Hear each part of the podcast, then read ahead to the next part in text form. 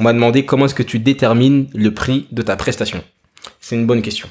Je sais plus qui l'avait posé. C'était Prune.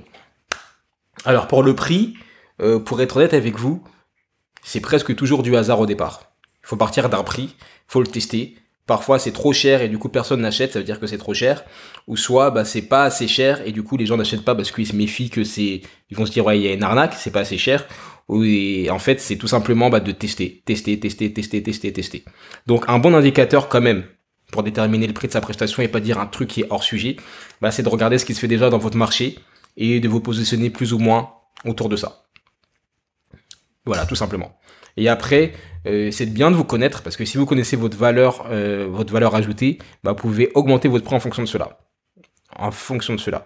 Par exemple, un truc tout bête, hein, mais qui me permet de vendre mes coachings plus cher, et vous allez vraiment voir que c'est un truc tout bête, c'est que à la fin de chaque appel, euh, bah, la personne avec laquelle j'ai travaillé, elle reçoit instantanément la vidéo de ce qu'on a fait. Elle reçoit, elle reçoit la vidéo Zoom, elle la reçoit directement dans son espace ou je sais pas quoi, que, un truc que j'ai créé.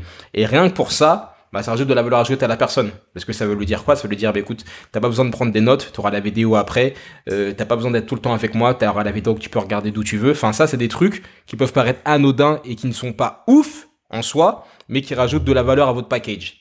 Après, autre chose, euh, si par exemple vous proposez euh, d'être joignable, entre guillemets, ce que vous ne devriez pas faire, mais bon, d'être joignable 24 heures sur 24, bah ça aussi c'est quelque chose qui se paye. Quelque chose qui se paye, vous pouvez augmenter votre prix en fonction de ça. Si vous pouvez aussi euh, vous déplacer une fois par mois dans l'entreprise ou je sais pas quoi, ça c'est quelque chose que vous rajoutez et qui se paye également. Si vous pouvez euh, ouvrir votre carnet d'adresses, présenter des contacts, des opportunités, c'est quelque chose qui se paye également et qui permet d'ajouter au packaging. Par exemple, moi j'ai créé peut-être 7 ou 8 formations en ligne.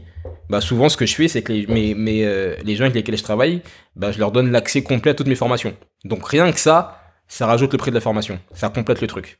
Donc c'est ça, c'est partez de vous, partez de ce que vous savez faire, partez de vos compétences, partez de ce que vous avez déjà créé, euh, partez aussi de la réputation que vous avez. Par exemple, si vous n'êtes pas 15 000 à faire ce que vous faites et euh, que vous avez des grosses parts de marché et que vous avez plus beaucoup de temps aussi, bah ça c'est quelque chose que vous pouvez faire. Mais écoute, j'ai pas beaucoup de place, pourquoi est-ce que je devrais te prendre? C'est limité. Donc ça, c'est aussi quelque chose qui peut justifier votre prix.